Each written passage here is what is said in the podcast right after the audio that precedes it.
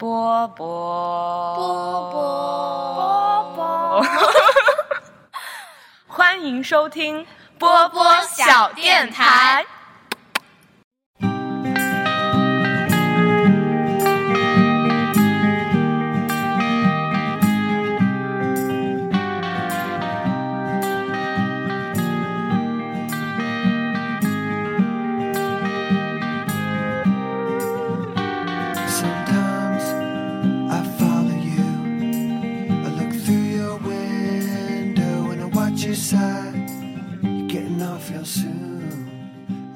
电台我波波，人软话很多，啊哈，小学感觉已经很久没来了。你还记得我们的小电台的嘉宾 普遍都是这样。你还记得我们的 slogan 吗？就是电台我波波，人软话很多。没事儿，我们可以继不。记得也没关系。呃，今天呃，非常的偶然和巧合的邀请到了一位很久之前来我们小电台的嘉宾小璇。应该是三年前，那个时候我刚本科毕业，现在我硕士毕业。哦，对哦，真的好巧呀，好像刚好都是在毕业的这个时机。对，当时是疫情之初，现在是疫情结束。嗯，真的吗？这么巧啊！嗯，我我都有点忘了，我们上一次录的那一期是录的啥来着？你有印象吗？你也会这样？你的记忆力最近 是学医的朋友吗？那一期哦，对，应该也是学医的朋友这一期。对我跟我室友，我想起来了，应该是之前邀请了小璇的本科的室友和小璇一起，就三个人，他们都是学中医的。然后当时应该是疫情刚刚开始的时候，二零二零年上半年的时候，然后当时录了一期学医的朋友，然后当时应该嗯关注的一些视角更多的会是疫情当时就是医护人员他们去做的一些事情，然后大家聊了聊。然后时隔三年，今天又非常的呃开心以及偶然的又能邀请到小璇，再来非常的偶然临时五分钟之前约上的对录音。然后这看这一次过了三年之后呢，就是小璇又在学医的道路上，又打怪升级，渐 就有没有一又是些三年。三年之后又三年，还有吗？没了吧？哦，还有，对，学医要读到博，是不是？对嗯，对，嗯？那我们先简单介绍一下小学吧。我觉得女力就不用介绍了，反正都是 现在就是一个中医师，中医小白。还是小白吗？都已经这么多个三年了，还是自称小白？嗯，因为感觉身边的大佬太多了，自己还需要继续学习。嗯，那你在这么多年的时候，你学的那个具体的科室，就是中医上的专业，有变化有改变吗？然后目前你主要专攻的是哪个？嗯，我本科学的是骨伤，哦，骨伤。嗯，就是类似西医的骨科，对，就是西医的骨嗯科，只不过它跟它那个西医的骨科的区别就是加了中医的外治法，外支法是什么？就是比如说就是复位，骨折的复位，手法复位，嗯。嗯，然后再加一些比如说针灸推拿这些，就是辅助治疗的。嗯 OK，然后其实它也是做手术的，只不过在用药方面可能是那种中西医结合治疗，嗯，主要是这点区别，因为我们就是中西医都学，不是只嗯学中医。明白。然后现在学的是中医内科学里面的一个风湿免疫方向，就是类似西，就是西医里面的类风湿关节炎、强直性脊柱炎、系统性红斑狼疮这些风湿病。哦，嗯，可能这些病对你们来说有一点点陌生，反正它就是风湿病。其实听你这么一说，我觉得很神奇，因为我以前经常听别人说风湿病，然后也会经常听别人说免疫系统的一些疾病，但是我好像从来没有听人把他们俩放在一起，就是风湿免疫，所以其实这两者之间还是有很紧密的联系，是吗？相当于风湿是属于免疫这一类，免疫系统是一个很大的概念。就嗯其实要是，嗯、大概的分的话，可以把风湿、肾病还有内分泌三个都可以归为免疫这一个大块儿里面。嗯只不过风湿它更注重于骨和关节，嗯，因，为像我们科都是那种嗯发好发于关节的病，然后像肾脏病这个大家都比较熟悉了，也有一个大概的印象。然后内分泌就是那种糖尿病，嗯对，就像这种病，因为我日常跟小璇都有一些交流嘛。首先，第一个像小璇，他现在还是研究生，但是其实对于他们来说，就有点像上班的感觉了，因为医生可能呃大多数的时间应该是都是在医院里的。呃，对，就是其实也分，因为它分专硕和学硕，然后我读的是专硕，就是专业型硕士，它又叫临床型硕士，就是我这三年就既在学习硕士的知识，然后又需要在临床上规培轮转，嗯嗯，所以就类似于上班的那种形式，对，还有夜班什么的。然后像哦学硕就是类似科研型硕士，嗯就是大家所认知的那种在实验室里做实验的那种那种学习形式为主，而我们是以临床为主。嗯嗯。我一听到夜班，我就觉得好辛苦。对哎，对，夜班真的是麻了。对啊，我我觉得我我现在这个年龄，我已经二十六了，我已经老到熬不了夜了。但是你们的职业都还是非常需要你们去值夜班来熬夜。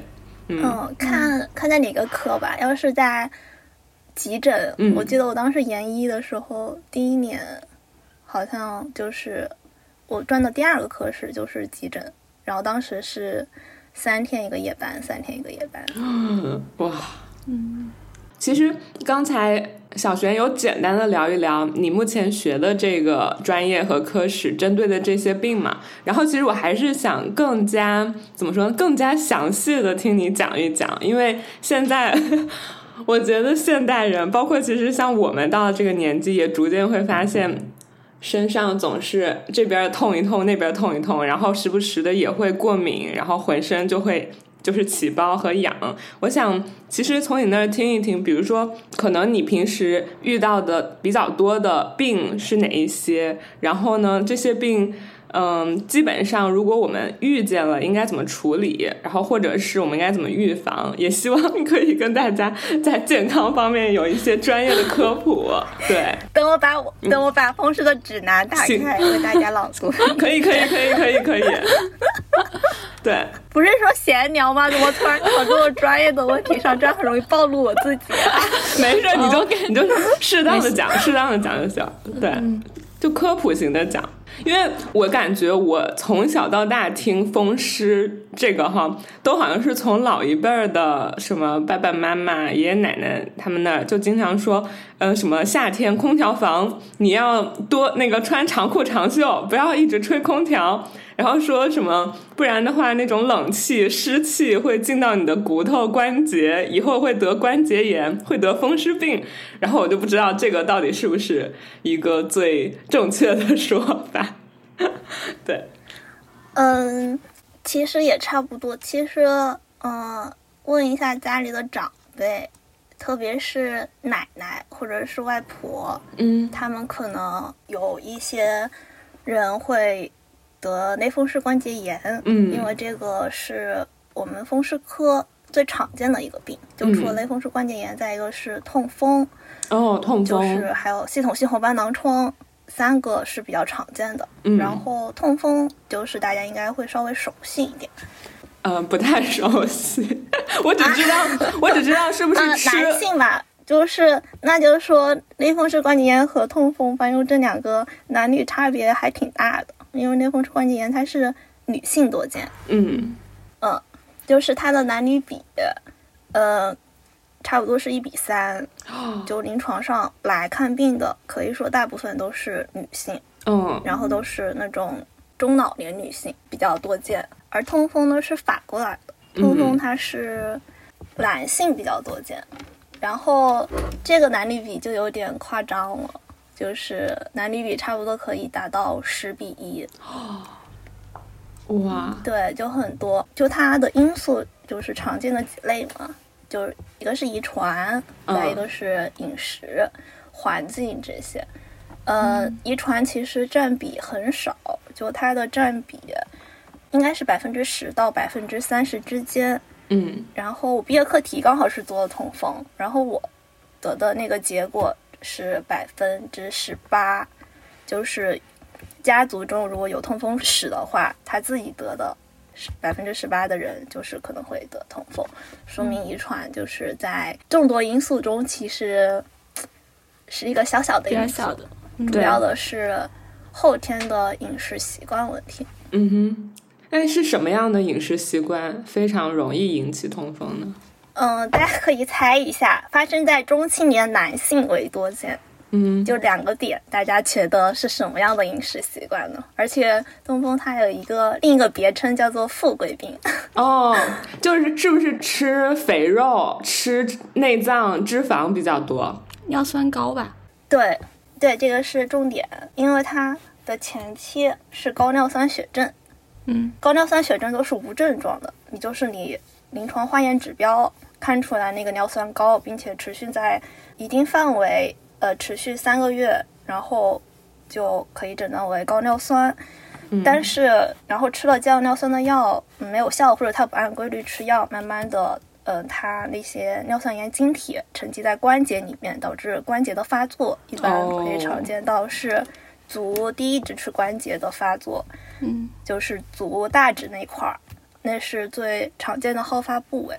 然后这个时候可以诊断为痛风，就是相当于尿酸高这个指标加上有症状，就可以诊断为痛风。嗯为什么我知道这个问题呢？就是像我们职场打工人，不是每年会做体检嘛？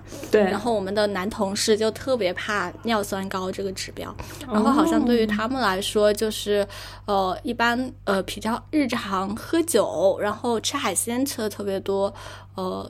呃，我说的不全啊，可能是我当时他们给我传达到的理解里面，可能这些东西都会导致尿酸比较偏高。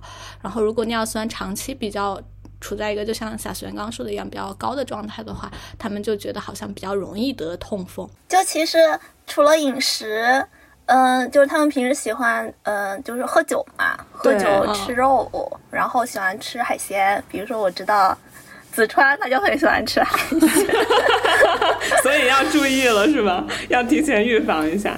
还行，你不要每天吃。嗯，对，我们也每天吃不起，反正就是这些高尿酸的食物都会导致他体内的这个水尿酸的水平呈一个升高的状态。嗯嗯。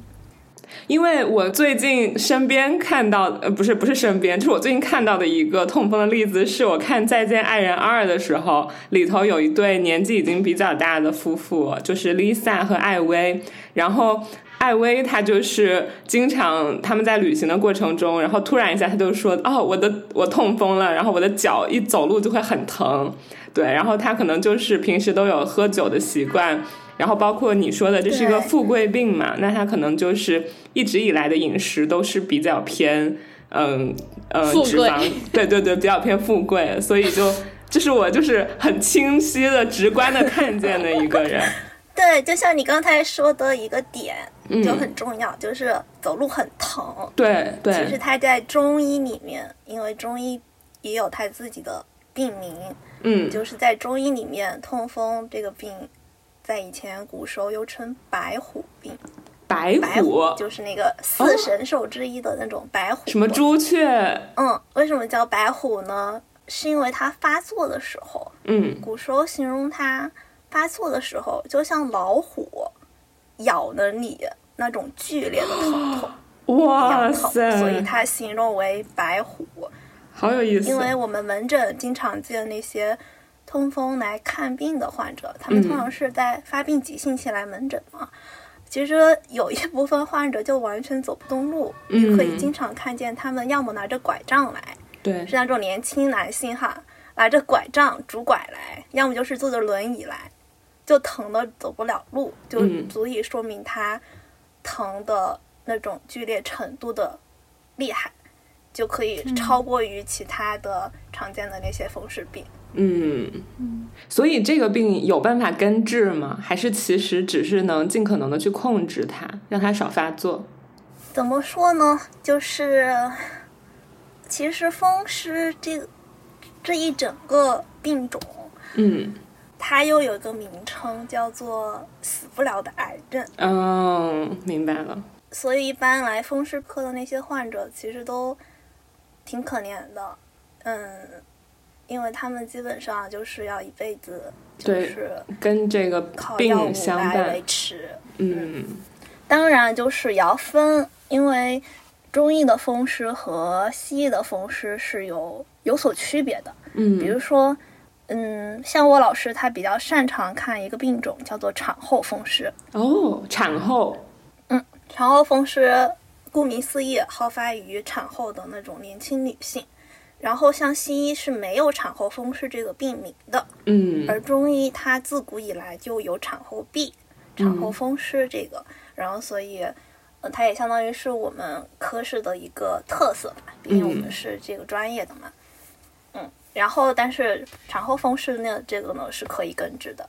哦，就其实有意思的点是，产后风湿，你查他的指标是没有任何问题的，啊，就顶多出现在他的炎症指标，可能有些许炎症，但实际上大部分临床患者他的指标是没有任何变化的，所以我们通常只是根据他的症状嗯和他那个产后的时间，给他一个进行他那个诊断。嗯，哎，所以一般会有什么样的症状啊？产后风湿？也是疼吧？关节疼。对我说的症状，嗯，一个是浑身周围关节游走性疼痛，嗯，游走性疼痛的意思就是，我今天肩关节疼，然后明天肘关节疼，我后天膝关节疼，就这种游走性的，全身都有，只不过不是固定的点。宫宫天有没有感觉在说你？宫宫天游走性的，就有的时候那种医生说一些病症，或者是我们有的时候忍不住百度看病，就会觉得医生说的那些都在说自己。没有没有没有，你继续你继续。对，游走性的疼，嗯嗯，一个是这个，再一个是喜欢出汗，就是出虚汗，包括晚上盗汗，对。然后第三个是特别怕风怕冷，嗯这是三个最为典型的病。我看到最比较严重的 产后风湿，就大夏天六七月份的时候，大家都穿着短袖，然后他是穿着冬天的棉袄来的，哦对，很怕冷。他不仅怕冷，然后全身在疯狂的出汗。嗯，然后有一个更为严重的病人，她好像是就她她的丈夫来了门诊，然后但她人在停车场里面的车子坐着，然后她丈夫就过来请我们老师，想让我们老师去车里给她看病，因为说她受不得一点风，嗯。就稍微有一点轻轻的小风，她就觉得浑身刺骨的疼，哦嗯，很严重。就他们既穿着棉袄，又戴着帽子、手套，嗯。在炎热的夏天，嗯，所以这个就很奇怪。嗯嗯，奇妙的人体，然后我师姐她的毕业课题就做的是产后风，然后它里面的研究结构就显示，就是中医里面的产后风，就以现代西医的病种解释，可能是类似于纤维肌痛，或者是哦产后抑郁。嗯。哦，可能跟精神就是对。对这个上面有关，嗯。对，就是那个症状，除了前面那几列举出的三条比较明显的身体上的表现之外，还有第四条也是最重要的一点，就是心理上的波动。嗯，有很多患者他们一来，要么就是很明显看出他脾气很急躁，嗯情绪很焦躁，然后他的家属也说最近很爱生气，然后要么就是很低落，一来看着我们，我们问他最近啊怎么样了，他又开始哭，疯狂的哭。嗯。但是经常我觉得引起情绪上的问题，无论是暴躁还是说低落，其实都跟另一半有很大的关系。另一半，对，就是丈夫跟丈夫有很大的 关嗯，系。是是，嗯，因为现在很多女性都不像传统的女性一样，就是嗯，比较在家隐忍。专心的相夫教子的，她们嗯。很多也有自己的工作，是，所以他们很多患者就说白天要上班，然后晚上要照顾孩子，嗯，就是休息不好，然后丈夫也不帮忙管，嗯，也没有帮忙做家务，嗯。很多事情很多压力都累积在自己身上，然后家里人也不是很理解自己，然后情绪可能就慢慢的累积起来，是，他情绪也可以就是成为嗯促进症状的这种催化剂。嗯因为像中医，我觉得它是一个整体调理，它除了在用药方面，然后在调节情志方面也是比较重视的。嗯所以我觉得这一点可能相较于西医还是有一定优势的。嗯，为啥我就是对这个深有同感？是也源于有一次我去医院看病的经历。我记得当时我是一个人在上海实习，然后呢，实习的那段时间我就又要筹备我要接下来拍的毕业作品，然后又要实习，然后又要反正就乱七八糟一大堆压力吧。然后那个时候我就每天容易拉肚子，而且还持续了挺久的时间，可能一两个星期都还没有好。然后我当时就很紧张，然后当时就就跑去医院挂那个消化科，然后请医生帮我看。然后医生就听我噼里啪啦说了一大堆症状之后，他第一句就是说。嗯，我觉得你这个更多的可能是因为你的就是情绪和精神压力有一点太紧张导致的。对他第一句话就直接给我就是下了这个定义，然后给我稍微开了一些就是对肠道那种消化比较好的药，然后就我就就结束了。然后后来我听了他说这句话之后，我就会有意识的去调节、调整自己的压力和情绪，然后发现也真的就这些呃症状也就消失了。所以我就自从那次之后，我就发现其实这种精神还有情绪上的东西，真的会对身体产生一些影响。嗯，嗯，是的，我感觉你这个有点像消化系统神经官能症，对对对就是类似胃肠功能紊乱这种。是的，当时对医生就是这么跟我说的。然后把情绪调整好之后，其实病也就好的差不多了。嗯，真的是这样。那嗯、呃之前其实呃，小璇已经为我们的广大的男性朋友把痛风 这个病症就是如何预防呀，然后以及可能之后如何治疗介绍的比较多了。其实我还是想再多了解一点点类风湿关节炎，就是为广大的女性朋友们多了解一下。那它的这个发病，就是最主要的因素就是呃寒冷嘛，就是在受风或者是像空调特别多的这种环境嘛。嗯，可以说占主要吧。嗯然后其实饮食对它也有一定的影响，嗯，哪种饮食？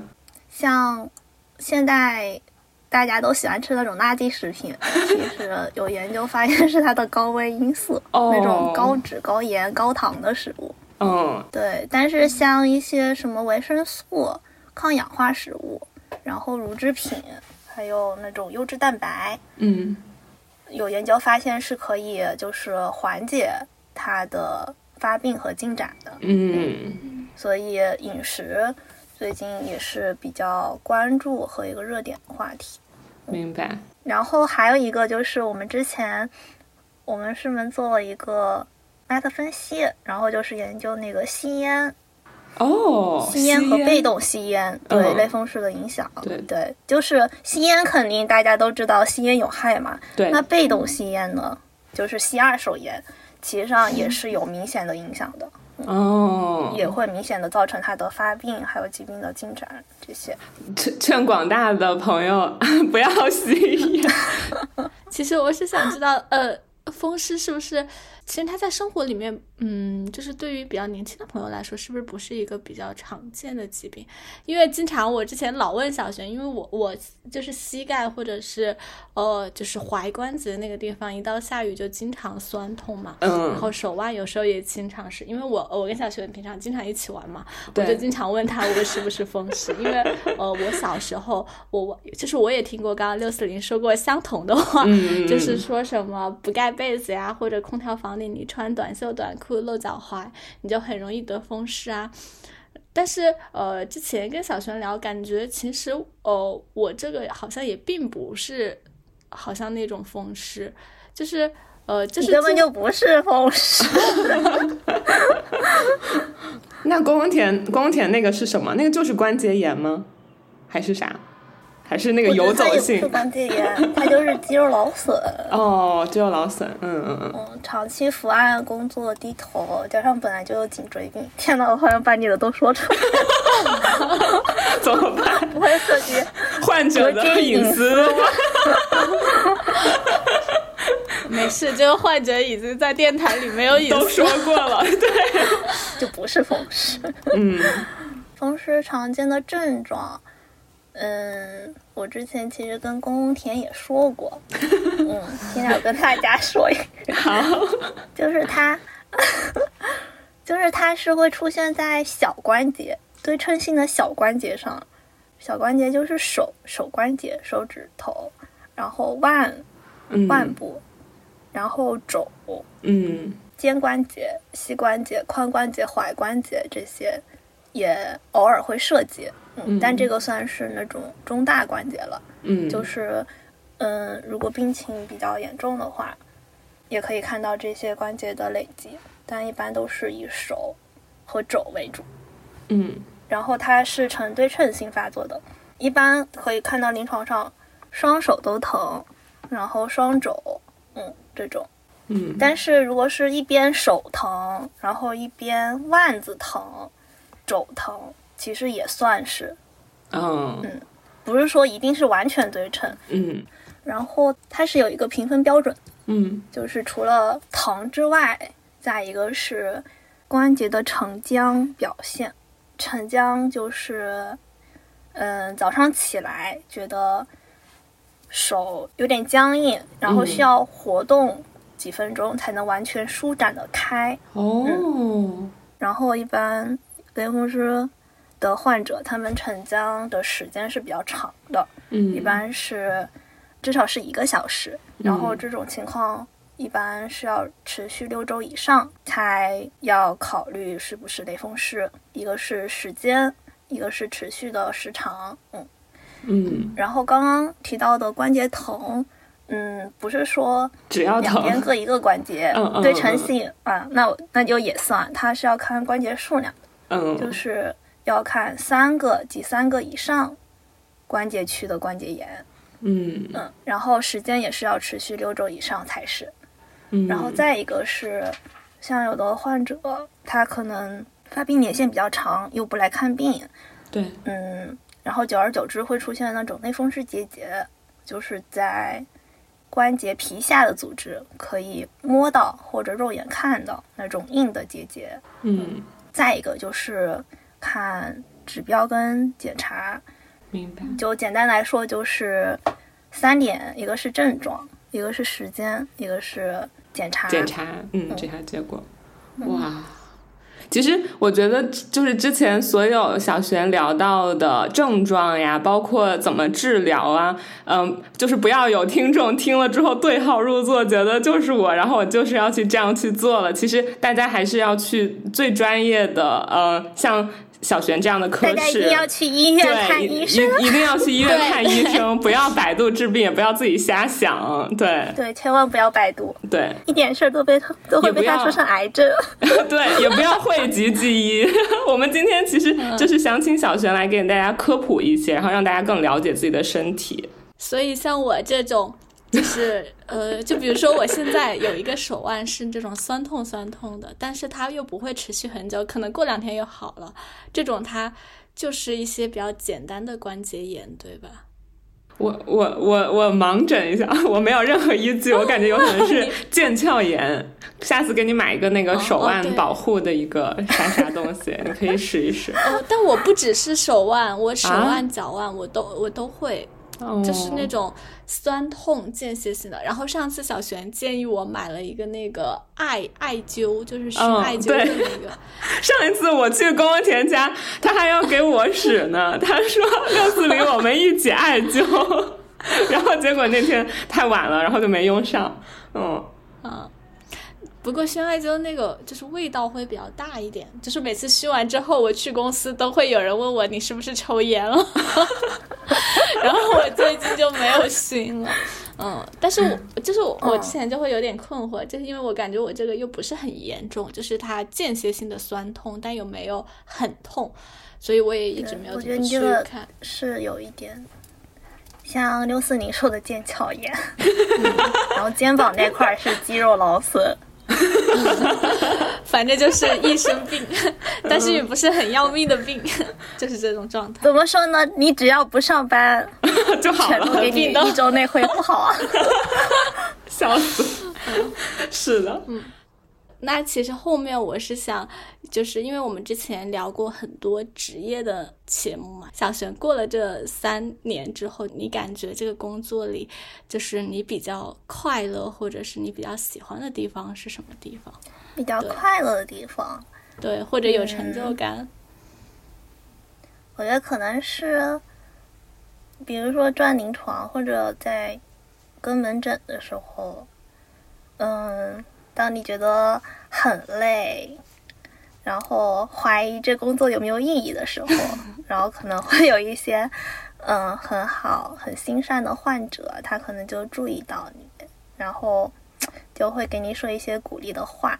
他说：“嗯，因为我们就是都有那种胸牌嘛，然后上面都会写就是研究生，后面有名字，所以他们都会知道我们的身份，知道我们现在还是学生。”然后有一些患者会过来，就是说，啊，今天辛苦你了，然后说，嗯，好好学习，然后说你们这个职业未来可期，然后，然后说，感觉你这个女孩就是对病人很细心，平时也很认真，然后就是会给他们留下一个很深刻的印象。包括有时候就是已经出科了，然后到下一个科室，然后偶尔在路上遇见，然后他竟然还认识你，他会很亲切的叫你啊张大夫，然后觉得 那个时候就觉得心里一惊，然后又一暖，就觉得啊这种小角色竟然还能被他们记住，嗯，当时觉得一切的付出都是值得的。嗯，哎，我想问一下，就是从感受上，就是我觉得医生好像是一个最不怀疑它存在的意义的一个职业，所以你们在工作的时候也会怀疑这个职业的意义吗？或者是自己在干这个工作的意义吗？嗯，会吧。为什么？因为我们基本上都在住院部，就是专科的时候，住院部每天的工作就是收病人、开医嘱。然后出病人这种流程，嗯，然后大部分见的那些患者，他们的病情都一样的。然后开医嘱，我们有也有那种就是医嘱模板套餐，嗯，就是感觉每天的工作都是那种日复一日的，就是和自己以前想象中的那种悬壶济世的样子不一样。所以就会产生一点点怀疑，嗯，然后加上医院的一些模式，还有像有的科室的氛围，嗯，可能会让自己觉得，啊，这就是我心中曾经向往、比较神圣的那种殿堂嘛，就会产生这种怀疑，嗯，哎，那我是不是可以这样理解，就是，呃。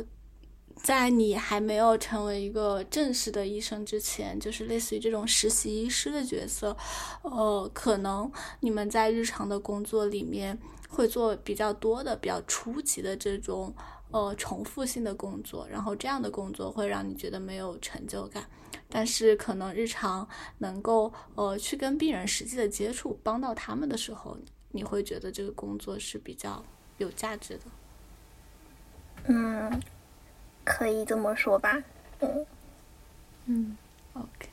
因为像小璇说你在的这个科室，然后刚刚聊到了两个比较常见的病症嘛，可能一个是男性的痛风，一个是女性多见的类风湿关节炎。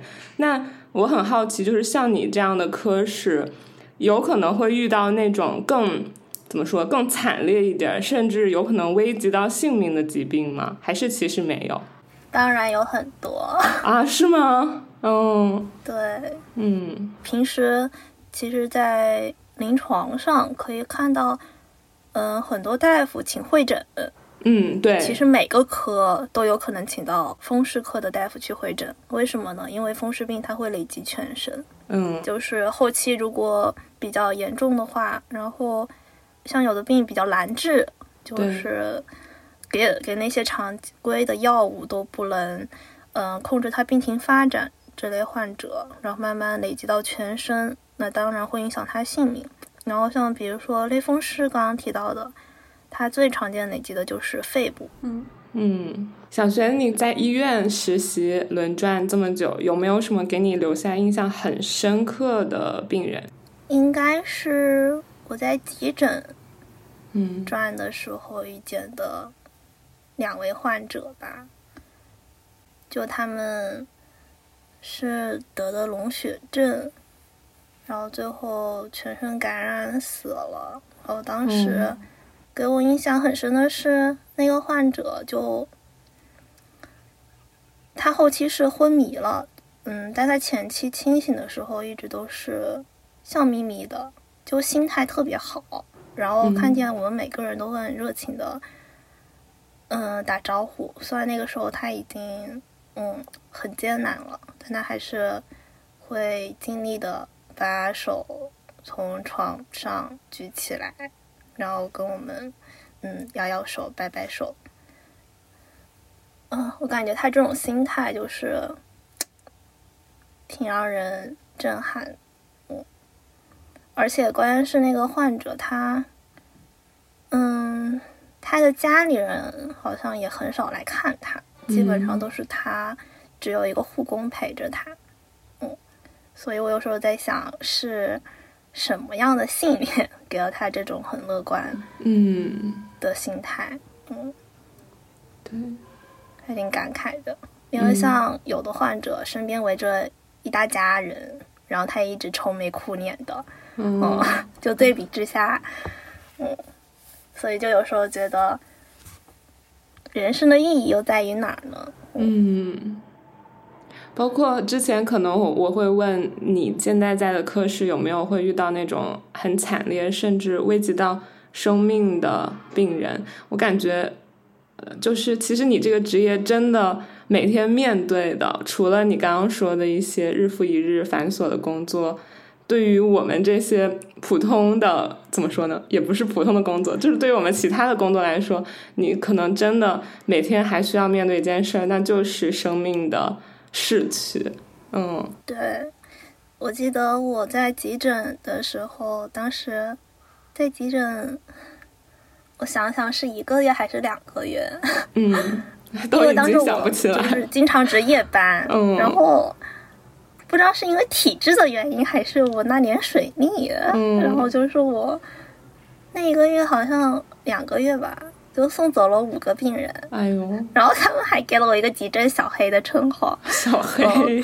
然后我送走第一个病人的时候，嗯，然后他，嗯，他家属就就是老师让我在那里守着他，就是静静的看着。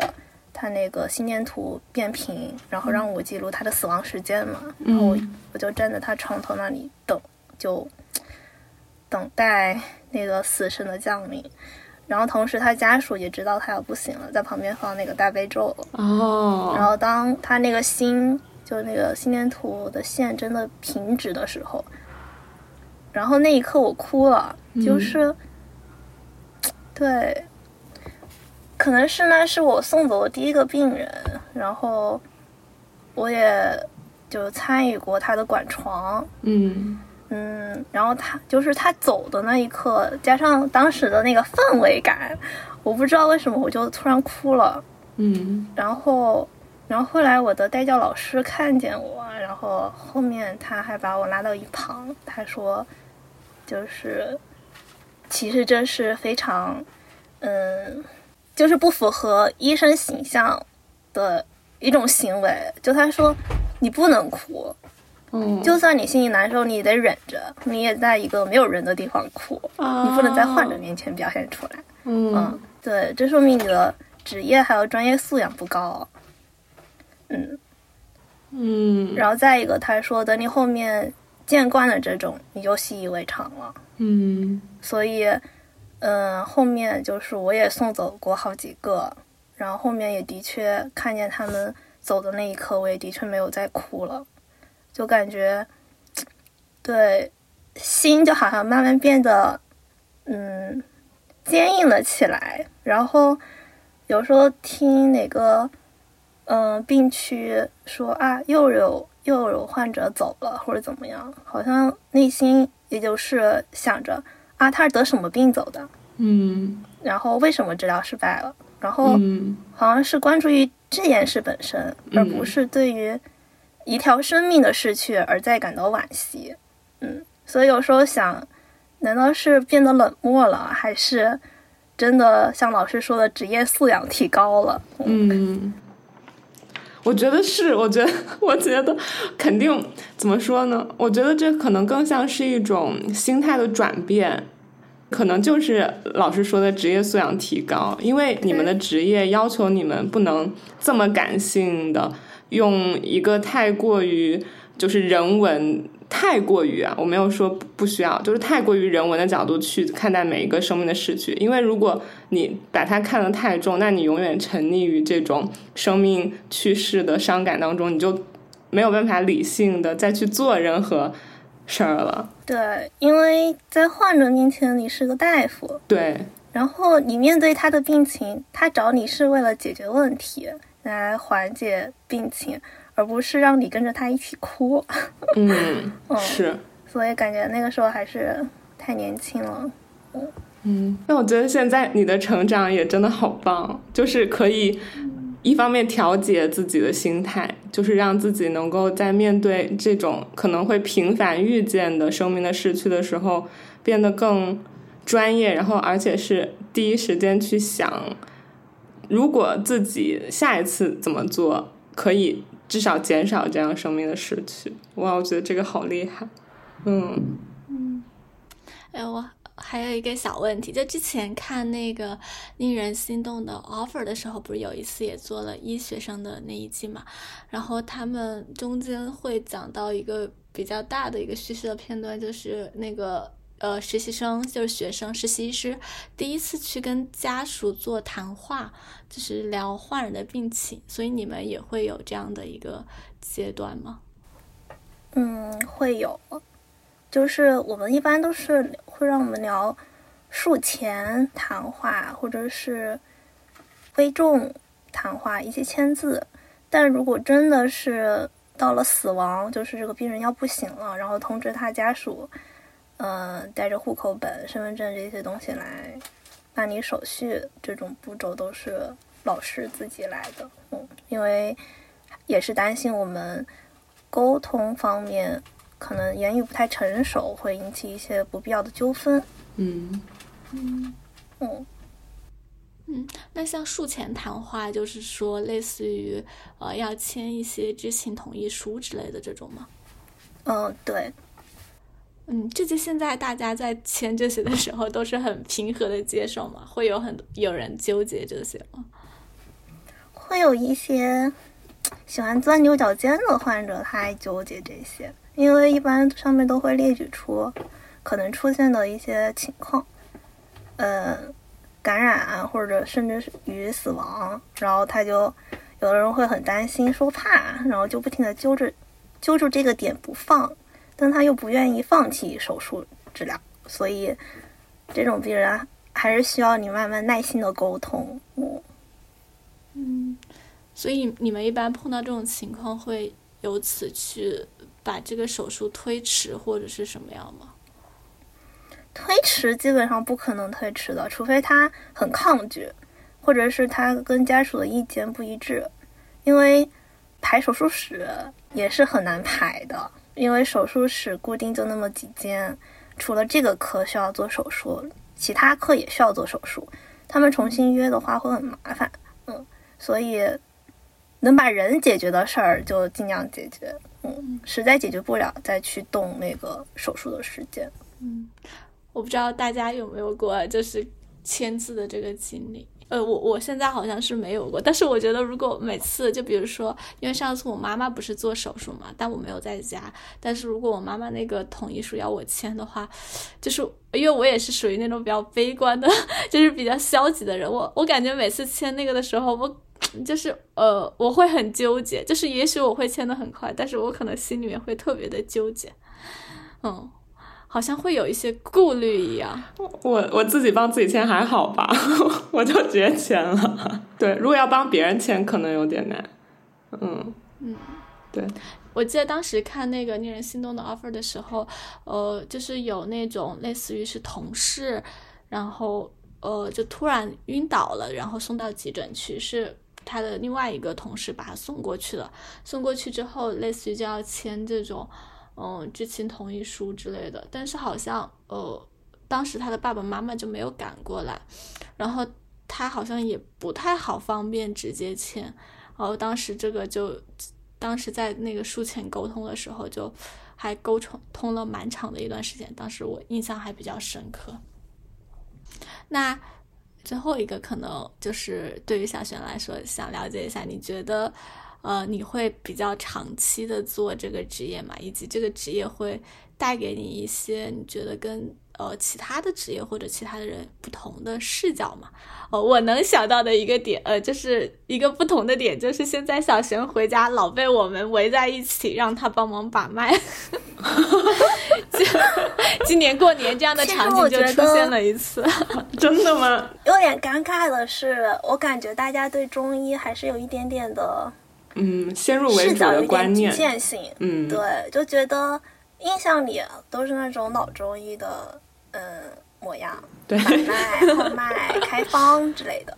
但实际上，嗯，可以看到，除了外面的一些，呃，国医堂，或者是，嗯，农村里的赤脚医生，可能是那种比较大家传统印象中的那种中医。其实很多医院里面。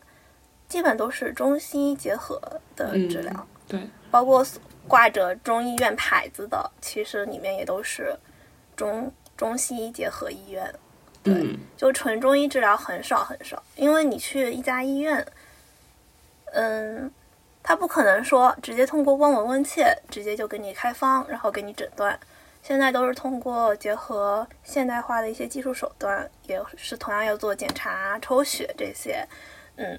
然后判断你西医是什么病，在中医里面又属于什么病，属于什么症型。嗯，然后西医常规的药都会给你开上，然后加上中医的一些特色疗法，中医西医结合，两条腿走路，嗯，来齐头并进来控制你的症状。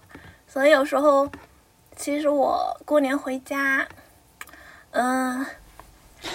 就是，其实我有点不爽，就是我表哥，就他每次跟别人介绍我的专业，就他说学医的，然后还要补充一句，他他是学中医的，就是也可能是我自己比较敏感吧，总觉得就是听起来很奇怪，就好像中医和学医的那一批人有所不同，就好像是单独拎出来的一个范围，实际上都是一个整体，嗯。就是没有必要把他们中西医都区别的那么开，就像刚刚我说的，中医也学西医的内容，嗯，就是其实各有特色，没有必要让两者针锋相对。包括一些网络上的一些什么中医派啊，或者西医派吵得热火朝天的，其实根本就没有必要，疗效才是就是最重要的一个指标和见证。嗯，哎，但其实小熊，我我我会感受跟你有一些不一样的点，在于，嗯，就是我感觉好像在家人的眼里面，你就你学中医的会更好，就是。就是他们会更觉得，就是如果说是学西医的，就是大家不会觉得他在现场就能够帮你看出一些什么样，第一反应可能就是去医院查各种指标。但是因为因为小璇是学中医的，因为我们过年会在一起嘛，然后大家就会很习惯的觉得小璇通过望闻问切就能够帮长辈看出他们的一些毛病。然后今年过年小璇回去的时候，我的妈妈，然后还有小璇的呃，应该是叫。什么？表姨。舅妈，我们呃对，呃就一起就让小璇帮忙把脉，然后呃也是因为小璇帮我妈妈把脉，说我妈妈气血比较虚，所以我真的就去给她搞西洋参，还有党参，给她日常泡水喝。对，然后好像大家对中医会有一种感觉，就是真的你望闻问切就可以看，就是不是那种很严重的病症，但是就能看出你身体的一些小的毛病。因为我好像上上高中的时候有一段时间也特别痴迷于中医，那个时候好像是因为看《甄嬛传》，然后看那个温实初大夫，什么？好像就 那你高中痴迷于中医的表现是什么？你你有干嘛吗？没有，都是就是高三毕业的时候，我的那个本子上就列了一条，就是说自己要去学中医啊，看各种中药的那种药材呀，他们各自能够干什么，组合搭配能够怎么样去帮助你，类似于保养身体。所以最后反反而在我的视角里，好像中医好像更偏，呃，就是那种呃，它不是偏那种底层的。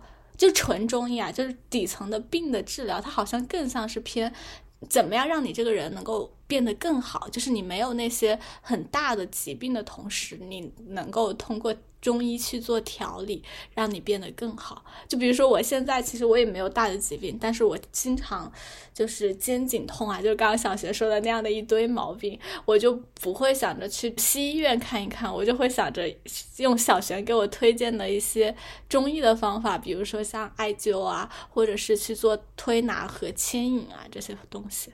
嗯，这个是我个人的一些感受啊。嗯嗯，因为中医它讲究一个整体观。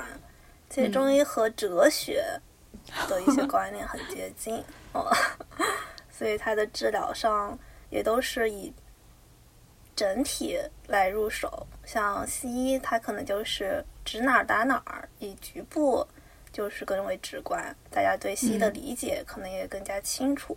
嗯，中医很多都是那种，其实它的一些概念很多都是那种形而上的概念。嗯，所以。就是关于这个思考的维度，小陈，其实你你感觉上面，对于你们其实现在的工作或者职业来说，其实没有很严格的，就是我们理解的那种中西医的区分，对吗？嗯，差不多。就像中医的风湿和西医的风湿概念有所不同，但实际上我学的现在学的风湿这个专业，其实上他看的病就是。就是西医的那些病，只不过加了像之前说的产后风这种有特色的啊中医病名的这些病，就本质上其实差别不大。嗯，啊，我感觉我们今天好像也聊的差不多了。其实，哎，感觉哦，我的一个感受就是，感觉不同的职业，嗯，就是都有自己能够感受到成就感的地方，但是。也的确都会有一些比较琐碎的，就是可能会消磨掉你工作热情的一些东西。嗯，对，这个话题让我想到，就是跟我一起专科一个研一的小师妹。嗯，你现在已经是大师专科的时候，对，他一直就是在学习，在看用 Pad 在看视频课。我之前一直以为他是在准备职业医师的考试，因为我们。研二都要考那个职业，所以理论上来讲，就大家研三的时候，基本上都是一名住院医师，就都是一个有证的医生。嗯，我之前以为他为那个考试做准备，但后来发现他在准备公务员。嗯，然后我当时就觉得很疑惑，我说你现在才研一，然后我说你以后不想当医生吗？然后他说。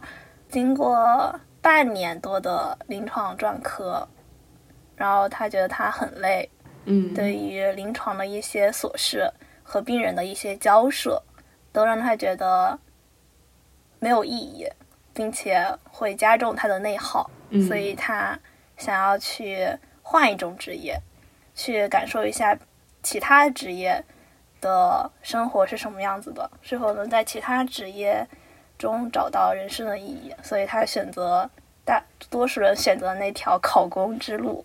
嗯就是其实这三年来，嗯、每个人对学医的态度和看法都是有所不一样的。像我之前本科的时候，以为你学医，那你以后一定要当医生，一定要当一个临床医生，要么就是去实验室当一名科研人员。但现在到毕业季，然后也通过一些就是秋招、春招这种，嗯，招聘信息也了解到，就除了当医生这条路，其实还有很多的职业选择，就看你觉得你最热爱什么，你觉得做什么最有意义，然后朝那个方向努力就行。嗯，对，尊重每个人自己的选择嘛。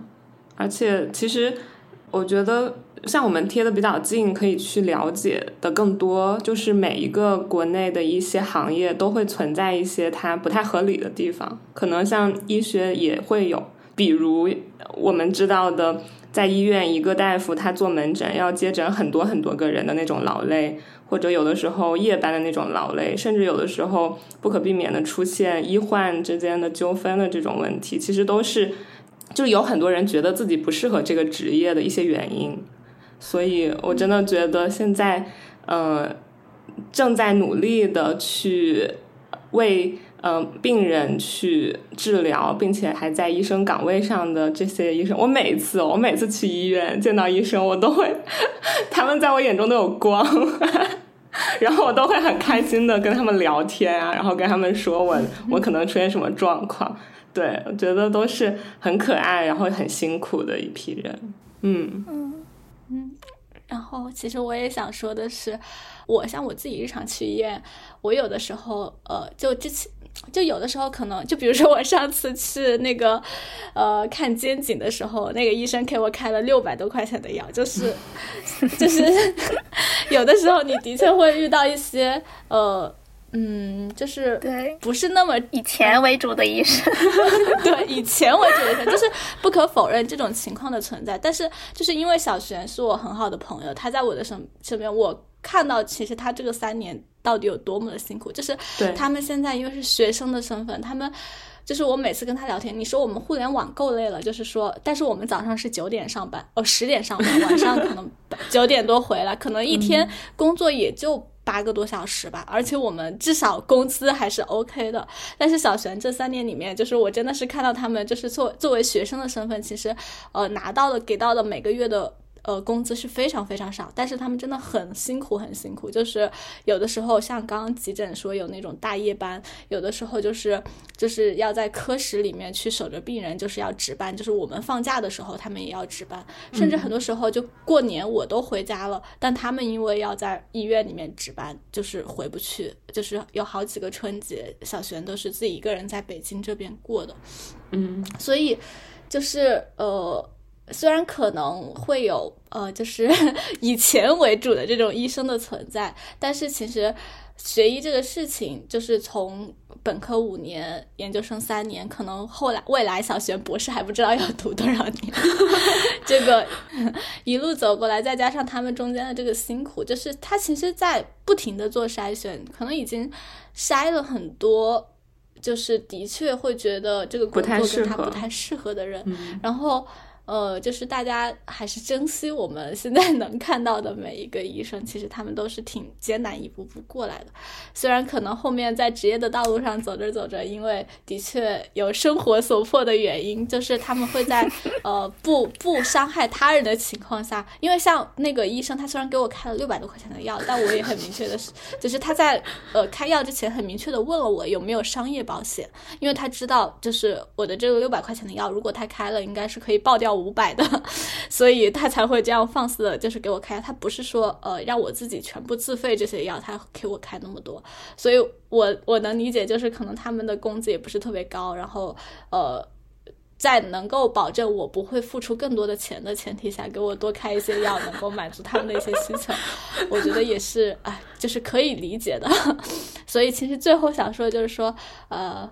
就每个职业都挺不容易的，然后因为小贤在我身边，我会发现医生真的更辛苦、更不容易，尤其是刚刚起步的时候。所以，就是还是珍惜每一个，就是在这个职业里你碰到的那些特别尽职尽责的人。就是这里也同样致敬一下上一期的，呃，应该这一期播出的时候应该是上上一期的大大学跟大正，就是珍惜碰到的每一个靠谱的老师跟医生，对。嗯，那我们小学有没有最后有没有想说的？我只想说，虽然学医这条路很辛苦，但是我想我还是会一直坚持的走下去。也希望当初就追梦的大家都不要忘记初心，不要忘记当初那个最纯真的自己吧。嗯。因为虽然经历过很多事情，然后可能有些事情也会颠覆你原本的认知，但你只要记得来这条路上的那颗本心，其实你就会发现你现在做的很多事情都是有意义的。嗯，就不要怀疑自己，大胆往前走就行了。嗯嗯。那我们这一期就先到这里啦，拜拜，拜拜！希望大家身体健康，希望医生们也都身体健康，工作顺利。嗯。